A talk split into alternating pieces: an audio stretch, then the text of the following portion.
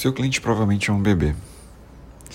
Se você quer que uma criança coma legumes, você não vai colocar um, um giló cortado em pedaço grande para ele comer. Você vai cortar em pedaços pequenos, uma batata, uma cenoura. E ali coloca o caldo, coloca a carne, o arroz, e aí a criança vai acabar consumindo os legumes. E conforme ele vai crescendo, vai amadurecendo, você vai aumentando os tamanhos, você vai habituando, você vai educando. A criação de conteúdo, junto com a distribuição de conteúdo, é bem parecido. Você não vai colocar um conteúdo denso, difícil, para o seu público consumir. Você vai procurar meios e formas de se conectar a esse público.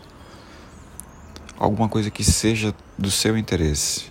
Gato, cachorro, tocar algum instrumento, produzir alguma comida, fotografia, o seu modo de pensar, o seu modo de agir.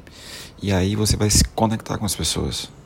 E a partir desse momento você começa a introduzir algum tipo de conteúdo, algum tipo de informação, algum tipo de pensamento seu.